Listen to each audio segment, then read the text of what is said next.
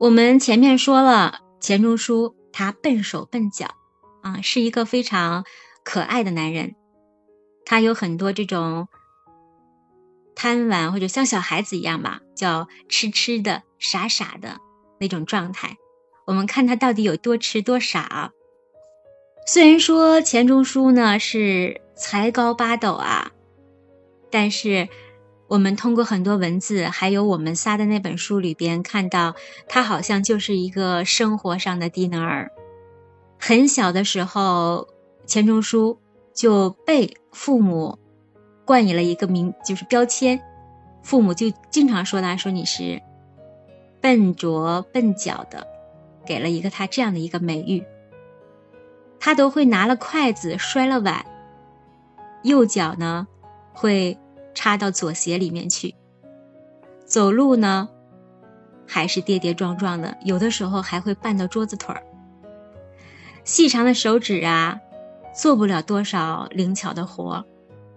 成人后呢，虽然他这个肩膀臂弯也很结实，但是呢。依然会在一些小事上闹出大故事。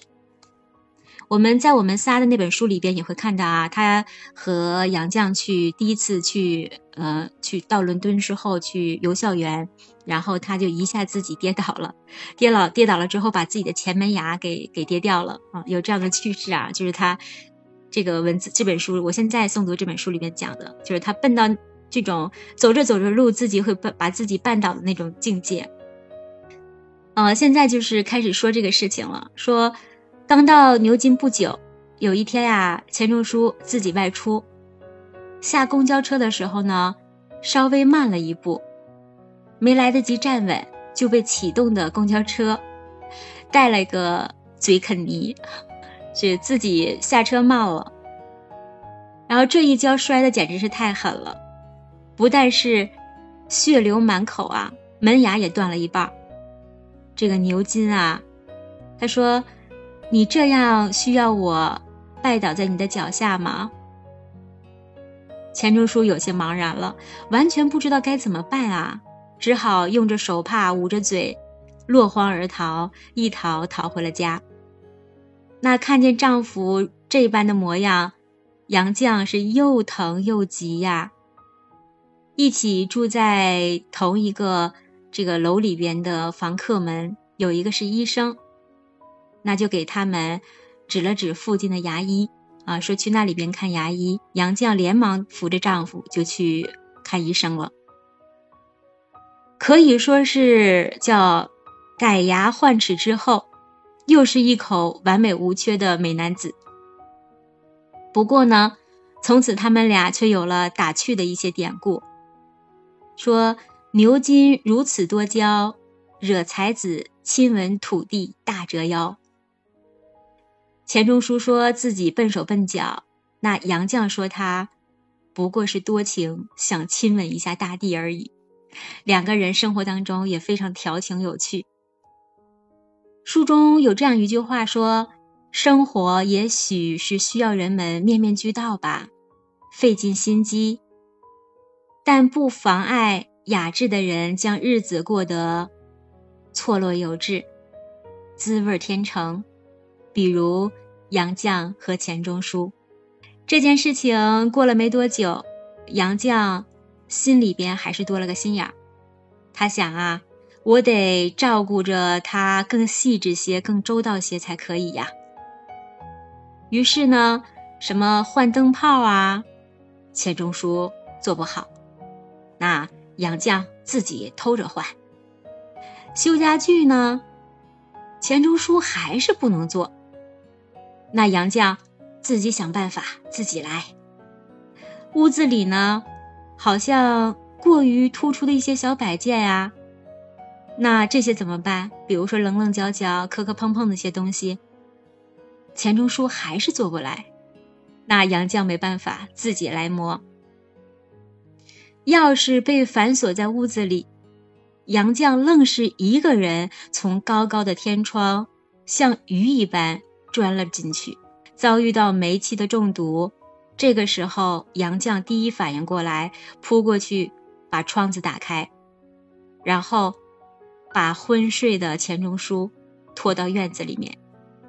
杨绛成了钱钟书的脚，细腻的弥补着钱钟书的缺憾，以至于钱钟书一度以为自己竟成了灵巧敏捷的丈夫。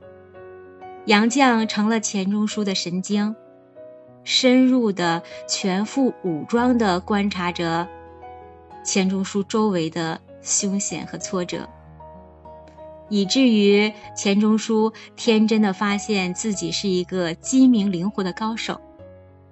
看看这两个人，他们两个人完全身份角色调换了，本应该是男生保护女生，男生爱护女生，家里大事小事危险的事儿男人该做，但是现在都是女人杨绛在做。我们的沉思，稍等一下啊，呃，我先诵读完之后邀请你上麦，好不好？稍等一下啊。直到有一天，杨绛怀孕了，生产的时候，杨绛不得不住到了医院里。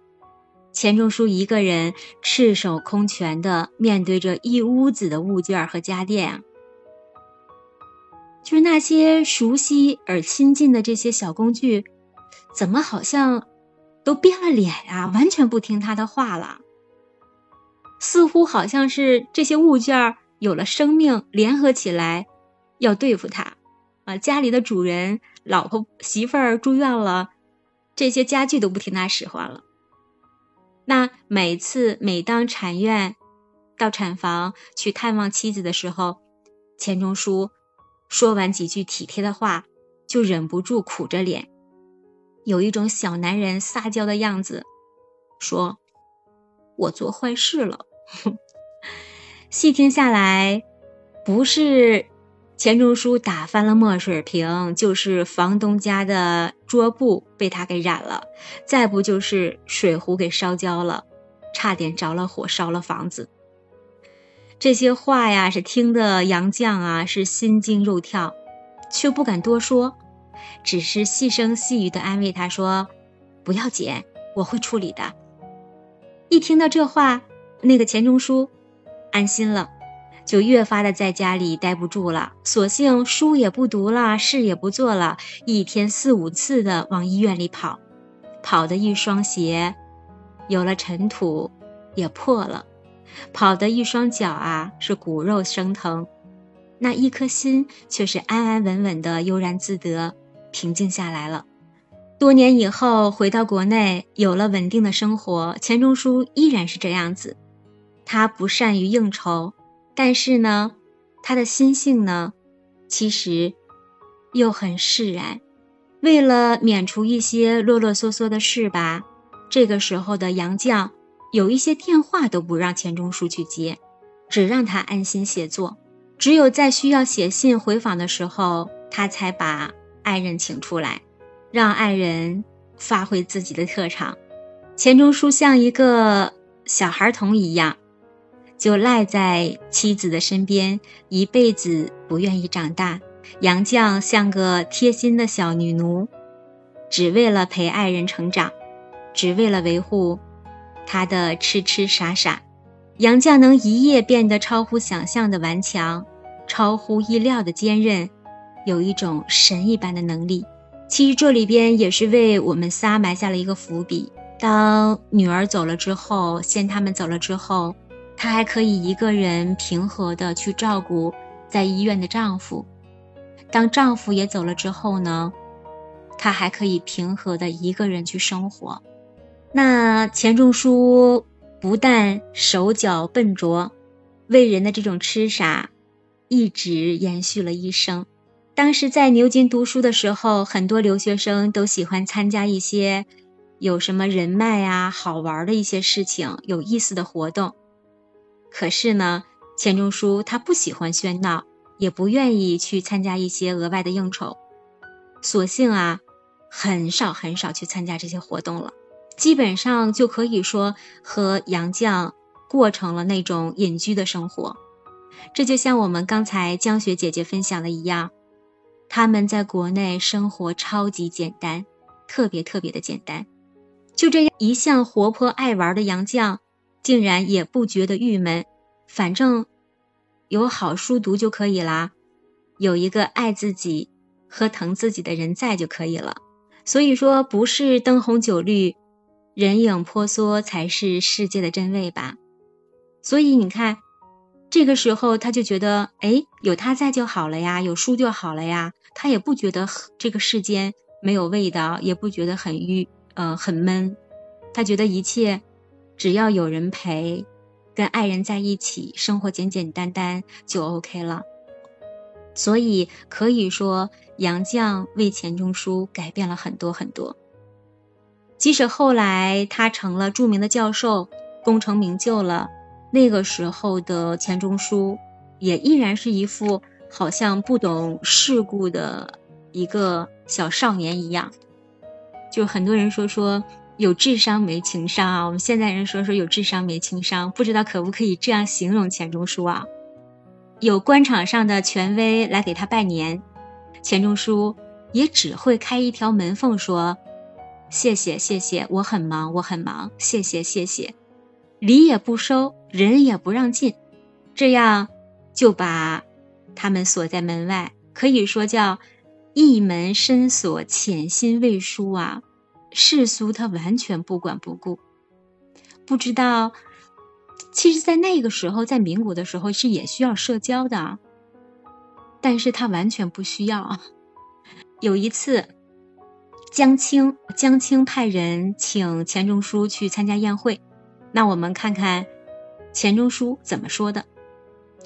这个人来了之后呢，钱钟书说：“我不去。”啊，然后笑笑说：“我很忙，我不去啊，我不去。”来人报出了是江青的名号，钱钟书依然不改措辞，还是说：“啊，笑笑，我不去，我不去，我很忙的，我不去啊。”那来人只好委婉的问道：“说，呃，那要不我说您身体不好起不来行不行啊？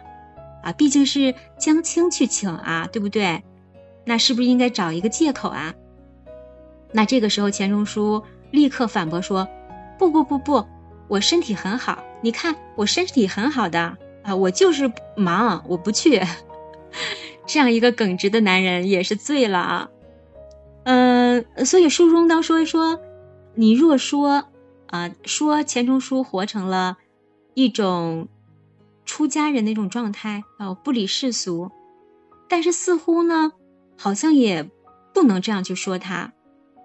因为有一件事情可以证明啊，什么事儿呢？他为了自家自家养的猫，嗯，他们自家养了一个猫，他为了自家的猫，钱钟书却可以像一个骑士一样着急，来替猫来打抱不平。这个事情是这样子的，在半夜里边读书读到一半，突然听叫一声小猫的惨叫。回来的时候，发现小猫的身上还有伤痕。这个钱钟书啊，就开始观察，发现这个欺负自己家的猫的这个小猫，原来是隔壁家的一个猫。那他为了给自己家的小猫出气，钱钟书就找了个竹竿子放在门口。一听见猫叫啊，拎着竹竿子就冲出去了，就杀出去了，像一个斗士一样。那他家的小猫呢？好像这个小东西啊，这个叫什么人？叫什么什么人士？是不是？叫顿感士气高涨啊，更加奋勇的冲杀出去。一看主人替我报仇了，冲杀出去。这个杨绛看到之后，连忙开始主持正义，说这猫和猫之间的战斗啊，若是人要是参加了，难免是伤了和气的。而且杨绛还对钱钟书说：“你看看这打狗要看主人的面儿啊，你看你打猫，你也不看看主人是谁。其实啊，这个欺负他们家的这个猫啊，是对门林徽因家的宝贝儿。”钱钟书呢，这个时候不以为然，说道：“理论啊，总是不实践的人制定的。”啊，你说的这些东西，这个没什么道理，没有实践的人制定了这些道理。所以说，又淘气是又小气，可是到底还是书生意气呀。他总以为世界属于公平，那一腔单纯的向往，不过是维持着平衡。不过有什么关系呢？反正钱钟书和杨绛在一起，哪怕是因为不通世故的闯祸，哪怕是因为一些自己的小气而得罪了人，总还是有杨绛来为他出气，为他弥补。杨绛。就是钱钟书的人生的泥瓦匠，一面按照他堂皇的规模做着建筑，一面又为了那宏大扩展、无当的状态而修身。这就是他们二人的生活世界。所以说，杨绛曾经说过：“我这一生最大的功劳，就是保住他淘气和那一团的痴气。”书中说，如果不是钱钟书，不是钱钟书一直天真的顽劣，那杨绛也就不能发现自己面对生活、面对世界可疏可卷、可浅可显的万能。杨绛成就了他的功名，啊，钱钟书成就了杨绛的伟大。还有什么比这个更像夫妻的呢？两个人这样可爱，两个人这样互相的扶持，最终他们迎来了自己的小宝贝儿。他们的女儿来到了世间，